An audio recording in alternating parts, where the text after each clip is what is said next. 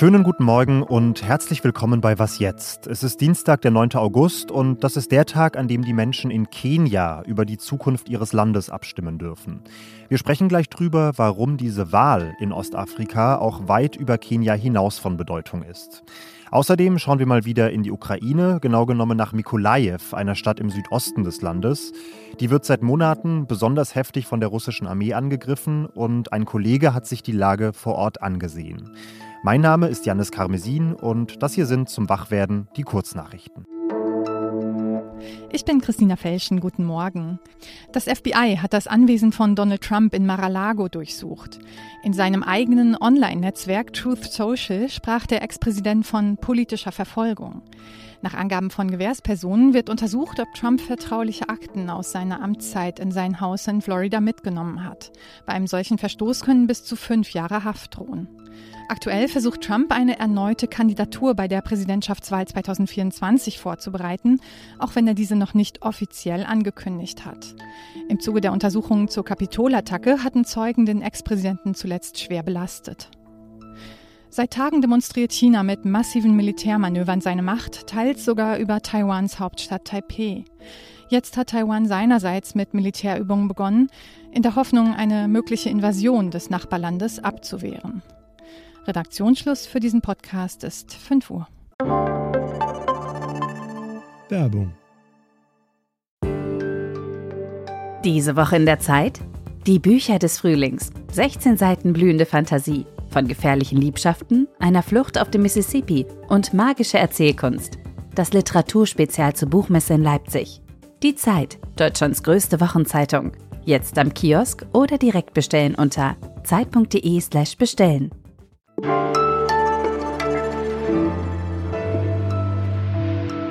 Wenn Sie das Kenia der vergangenen Wochen in einem Geräusch beschreiben müssten, dann klänge das wahrscheinlich so. Seit Wochen ziehen nämlich PolitikerInnen durchs Land und werben auf riesigen Wahlkampfveranstaltungen um Stimmen. Heute steigt nämlich in einer der stabilsten und lebendigsten Demokratien Afrikas eine Megawahl. Der bisherige Präsident Uhuru Kenyatta tritt nach zwei Amtszeiten ab und Kenia wählt in einem Rutsch sowohl seinen Nachfolger als auch ein neues Parlament. Unsere Afrikakennerin Andrea Böhm aus dem Politikressort der Zeit sagt, diese Wahl könnte ein Schlüsselereignis für den ganzen afrikanischen Kontinent werden. Warum ist das denn so, Andrea? Warum ist diese Wahl so wichtig, auch über Kenia hinaus? Weil die Demokratie im weitesten Sinne in den letzten zehn Jahren auf dem Kontinent doch einigen Schaden erlitten hat. Es gab einen Putsch in Mali, es gab sogar zwei Putsche in Mali, es gab einen Putsch in Burkina Faso, einen Putsch in Guinea. Äh, die sogenannte demokratische Transition, von der man sogar nicht reden kann, im Tschad hat nicht stattgefunden. Ähm, andere gewählte Machthaber, Staatspräsidenten, Regierungschefs gewöhnen sich zunehmend autoritäre Züge an. Also da ist sehr beliebt geworden, dass man versucht, sich irgendwie eine dritte Amtszeit zu sichern, obwohl das verfassungsgemäß eigentlich verboten ist. Und so gesehen, ob und wie friedlich und wie regulär das abläuft in Kenia, das äh, wird tatsächlich eine ziemliche Strahlkraft haben auf die ostafrikanische Nachbarschaft, aber auf den ganzen Kontinent. Welche Themen glaubst du werden die entscheidenden sein? Also welche Themen dominieren vielleicht auch gerade schon im Wahlkampf? Im Wahlkampf dominiert absolut die wirtschaftliche Situation. Die ist in Kenia vielleicht nicht ganz so katastrophal wie in den sehr viel ärmeren Ländern wie im Sahel, aber auch Kenia hat massiv unter der Covid-Pandemie ökonomisch gelitten. Es hat massiv gelitten unter den wahnsinnigen Preissteigerungen, die unter anderem durch den Krieg in der Ukraine ausgelöst worden sind. Die Leute kämpfen mit Inflation können sich zum Teil Lebensmittel nicht mehr leisten. Öl zum Kochen kann man kaum mehr bezahlen.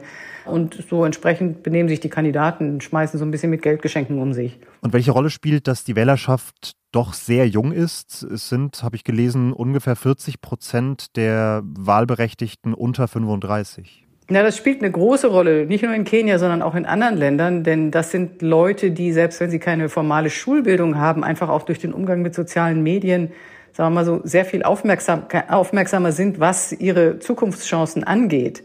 Und sie haben nun gerade in der Covid-Pandemie eben auch noch mal ganz drastisch erfahren müssen, dass in vielen ihrer Länder, auch in Kenia, was den Gesundheitssektor angeht, aber auch den Bildungssektor und soziale Absicherung wirklich nicht viel vorangegangen ist.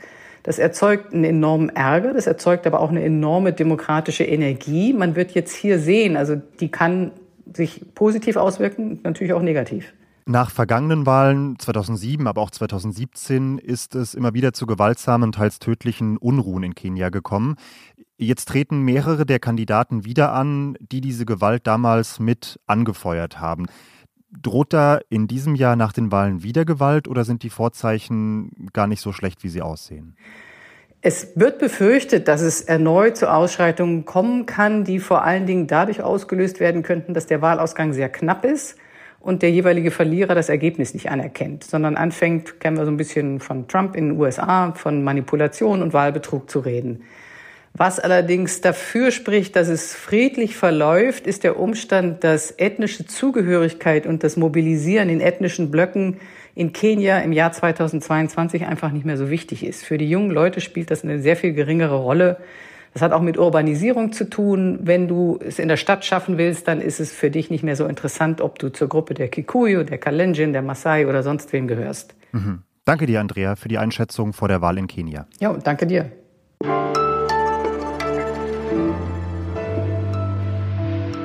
In den Tagebüchern der eigenen Großeltern zu stöbern, kann was von einer Zeitreise haben. Man schlägt das Buch auf, schaut in die Vergangenheit und wenn man genug davon hat, dann schlägt man es eben wieder zu.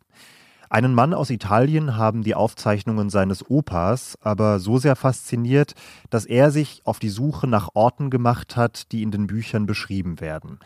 Und auf diesem Weg hat der Enkel jetzt tatsächlich auf einem Bergpass in der Lombardei ein Massengrab aus dem Ersten Weltkrieg entdeckt.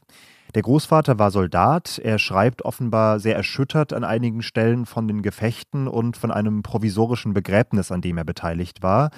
Und sein Enkel hat daraufhin nach eigenen Aussagen über mehrere Jahre damit verbracht, diese Grabstätte zu finden.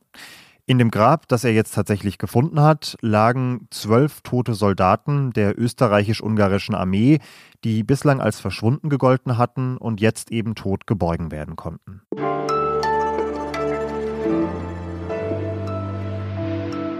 Bevor Russland im Februar in die Ukraine einmarschiert ist, war Mikolajew eine eher unscheinbare Industriestadt, gelegen im Südosten des Landes am südlichen Bug. Das ist ein Fluss, der ins Schwarze Meer mündet und in dem im Sommer, habe ich gelesen, manchmal sogar Delfine schwimmen. Heute, gut fünf Monate nach Beginn der Invasion, hat sich das Leben in Mikolajew erheblich verändert. Die Stadt ist zu einem Symbol geworden für die gnadenlose Zerstörung, die dieser Krieg in der Ukraine hinterlässt. Noch ist die Stadt zwar in ukrainischer Hand, aber sie wird seit Kriegsbeginn fast täglich von der russischen Armee bombardiert.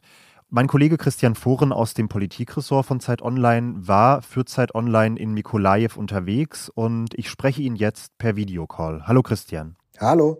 Ungefähr die Hälfte der Bevölkerung von Mikolajew ist in der Stadt geblieben, so die Schätzung, das wären etwa 250.000 Menschen.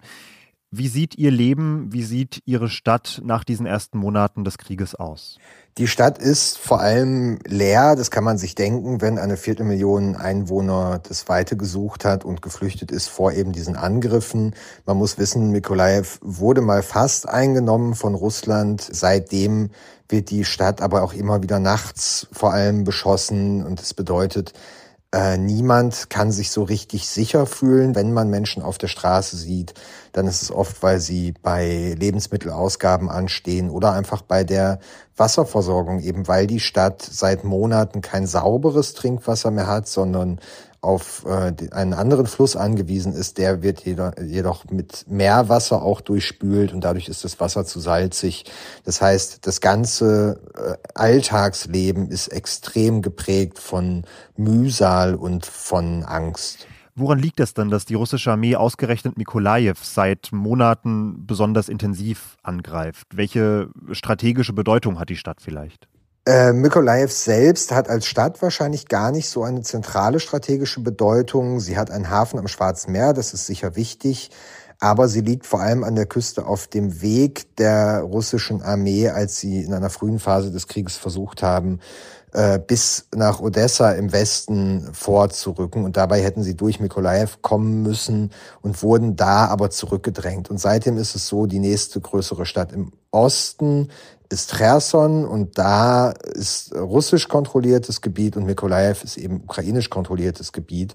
Und da gibt's jetzt eben seit Wochen äh, einerseits von ukrainischer Seite die Ansage, es wird eine Gegenoffensive Richtung Russland geben und aus russischer Seite wird immer wieder kolportiert, dass da Zehntausende Truppen im Süden unterwegs seien und versuchen würden, da nochmal groß anzugreifen. Das heißt, es könnte eine zentrale, neue, hart umkämpfte Frontlinie nach dem Donbass werden, die da unten im Süden entsteht. Jetzt hast du diesen Blick in die Zukunft schon angedeutet. Da würde ich gerne noch mal im Detail drauf schauen. Was erwartet Mikolajew? Was erwarten auch die Menschen, mit denen du gesprochen hast, für die kommenden Wochen und Monate? Es ist ein bisschen Resignation, ein bisschen runterspielen und ein bisschen Angst, würde ich sagen. Aber niemand scheint so richtig damit zu rechnen, dass es jetzt ganz schnell große Bewegungen gibt. Dadurch, dass seit sehr langer Zeit sich an dieser Stelle die Truppen mehr oder weniger gegenüberstehen, haben sich alle ziemlich eingebuddelt und das bedeutet, es könnte ein ziemlicher langwieriger Stellungskrieg einfach sein, ohne große Bewegungen. Und das im Umkehrschluss bedeutet für die Stadt, weiterhin damit rechnen zu müssen, jede Nacht von Raketen wieder angegriffen zu werden. Danke dir, Christian. Sehr gerne. Wenn Fragen offen geblieben sind zu Kenia, der Ukraine oder einem anderen Thema oder Sie auch einfach ganz andere neue Fragen aufwerfen wollen, dann schreiben Sie gerne eine Mail an wasjetzt.zeit.de. Ich bin Janis Karmesin, wünsche Ihnen einen tollen Tag und sage wie immer bis bald.